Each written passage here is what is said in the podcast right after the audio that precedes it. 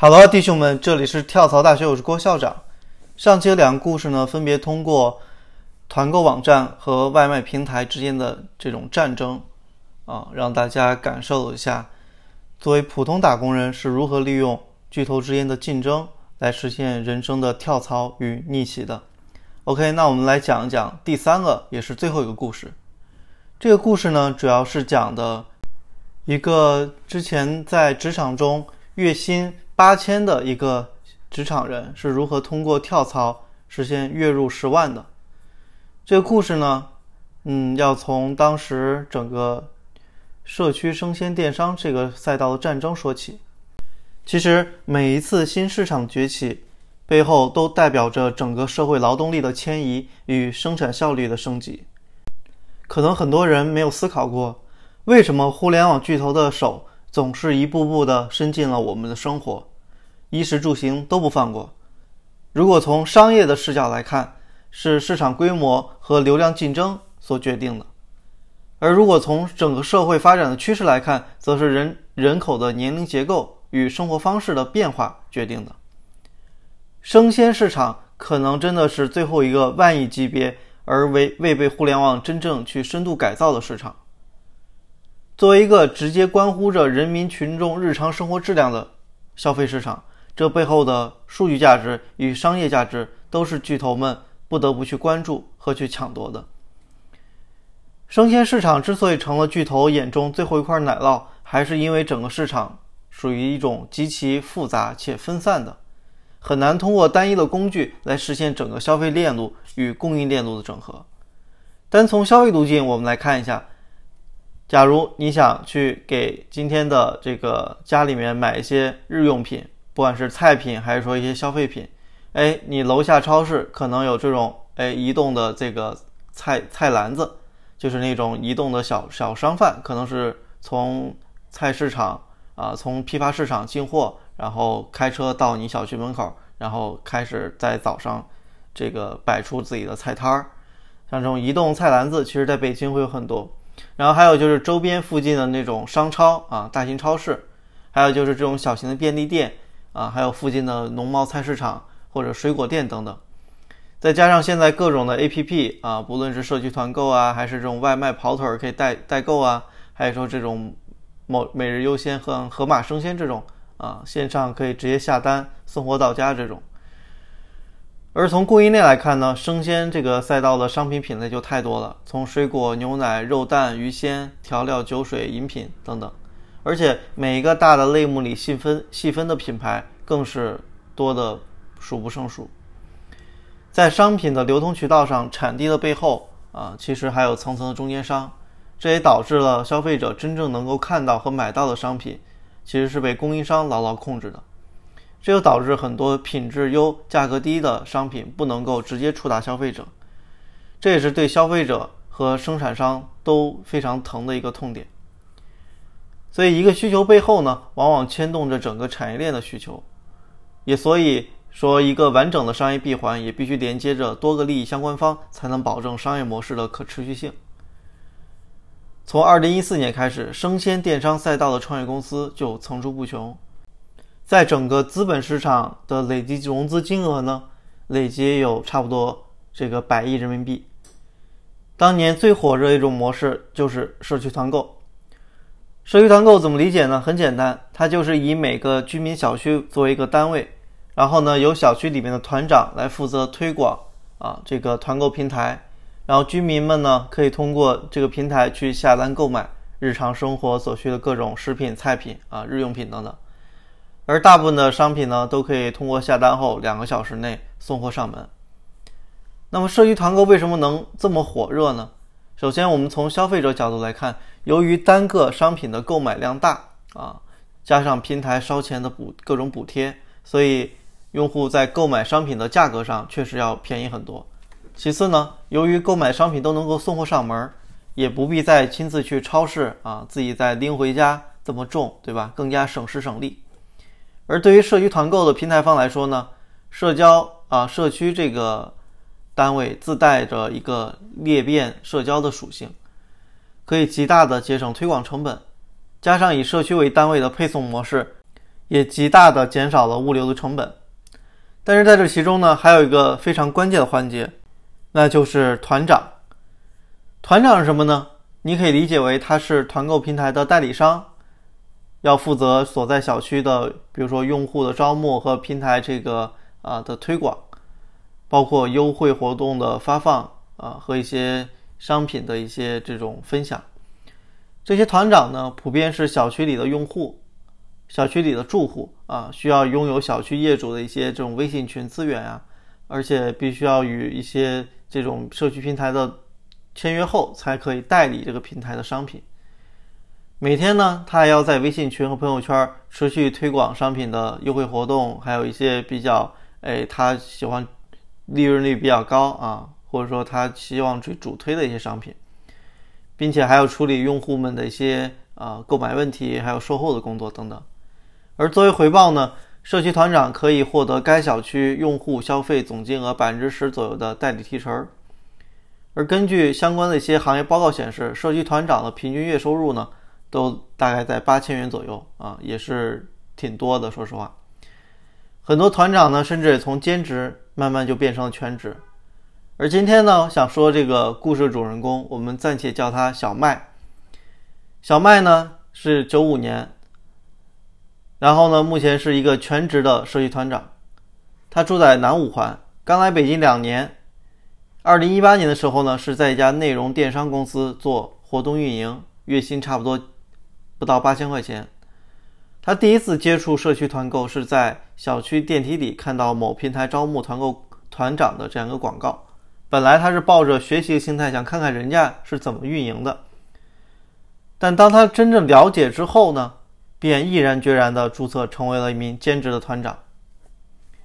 原因是因为他所加入这个平台呢。啊，准备拿出两亿元来做用户补贴，并且呢，希望能够在三个月内做到全啊全市的日订单量啊超过五百万。平台呢也给了他一些数据啊，说基本上一个三百人的微信群就可以轻轻做到轻轻松松做到月流水是二十万，而按照百分之十的佣金计算呢，也就是两万元的收入。由于小麦住的小区呢，算是一个比较老的。里面都是一些大爷大妈，那么对于推广拉新啊，使用 APP 这种下单啊来说，就是难度会增加很多啊，因为这些大爷大妈相对的使用手机的这种习惯性，包括教育他们用这个平台的成本也都很高，而且呢，这个小区还没有业主群，这就使得小麦呢不得不去啊地推，在门口小区门口发传单呀，或有时候去一些这个楼里面啊贴一些小广告等等。而我为了获取这个地推的许可呢，小麦还得先搞定物业和业委会。我们都知道，其实物业和业委会呢是一种啊长期的利益矛盾的关系。而 M 呢在这中间也是一波三折，他不仅要说服业委会主任啊，还要去打通跟物业经理的关系。其实这背后本质还都是利益。小麦呢通过地推，再加上利用业委会的关系。进了小区里的几个业主投诉群，这些投诉群就成了啊这个小麦的种子的一批用户。而对他来说呢，啊这个确实如获至宝，省了非常大的一个功夫，不用再靠地推去辛辛苦苦拉新了。他加入这个群里之后呢，当月就成功拉新了一百名用户，做了将近六万多元的订单，随即。小麦就准备用同样方法复制到邻近的其他几个小区。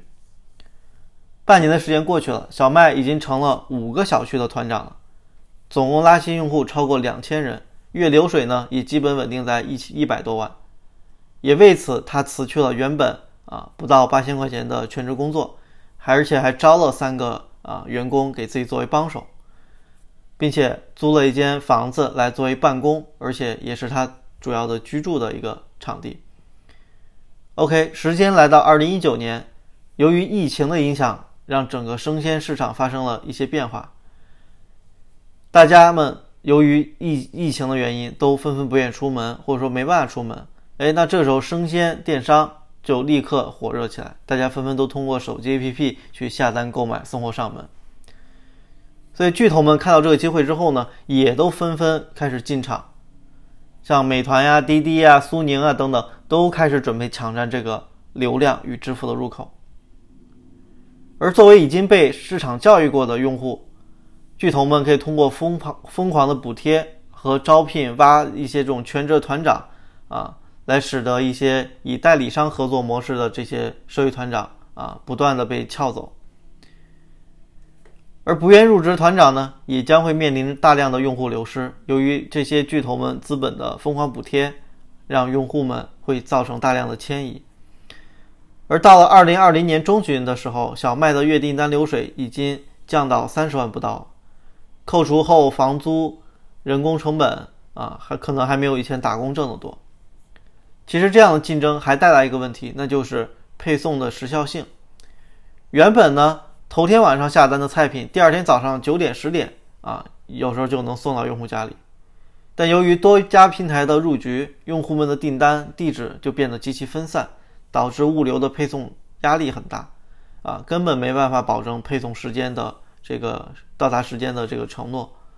最后呢，很多平台压根儿就不送了啊，直接就扔到这个小区临近的一个小超市啊，或这个啊驿站呀、物流驿站呀作为提货点。然后通过短信来通知消费者自行来取货，这也让用户体验啊受到极大的一个损失。小麦再三思考之后，最后决定啊和平台解约，重新回到职场。而这个时候呢，正是这些头部的巨头大量招兵买马的一个时候。而小麦小麦小麦就通过啊投递了三家生鲜电商平台后。都收到了面试通知，最后经过他的筛选，选择了一家相对啊一个初创型的公司。由于他们也是刚刚完成一笔一笔融资，给的待遇 offer 也相对不错，而且也能看到更多成长性。他们之所以要小麦，也是看到他既早期在啊互联网公司做过运营，也自己深度的参与过作为这个社区团长啊这样一个经验，所以觉得让他。啊，招聘他来作为这个啊电商的这个板块的一个运营总监是比较合适的。入职之后的小麦呢，薪水有将近二十五 K，再加上一些年底的奖金啊，额外的还有一些期权。所以小麦伴随着自己的努力与成长啊，最近感觉他这个应该是。还是随着这个项目的发展啊，应该自己也得到了很好的一个晋升和财富上的回报。所以我们可以看到，随着资本的整个入局，巨头之间的战争会造就很多个这种新的岗位、新的机会。作为打工人呢，你如果能及时洞察这些资讯啊，及时判断整整个自己行业的变革，或者说及时能够发现哪些新的领域、新的赛道。会诞生大量的这种用人需求，那么你就就应该尽早的提前布局。这三个故事呢，均来自校长身边真实朋友的经历，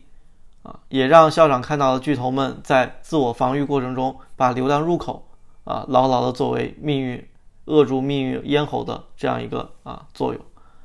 为了抢占流量入口呢，大家都不惜疯狂的补贴啊烧钱重金挖人。所以，作为高级打工人，如果你能够及时抓抓住这种啊市场竞争背后的机会，啊瞄准时机，提前准备跳槽，那么也必将在逆袭的道路上又进了一步。好，这三个故事呢，就是校长我针对巨头之间打架啊，如何成就高级打工人的一个完整的一个主题的分享。如果你觉得有用有启发，欢迎点赞、评论啊，转发。校长帮你探路，跳槽不会迷路。我们下期再见，也欢迎大家关注我的微信公众号“跳槽大学”，有更多原创的精彩文章。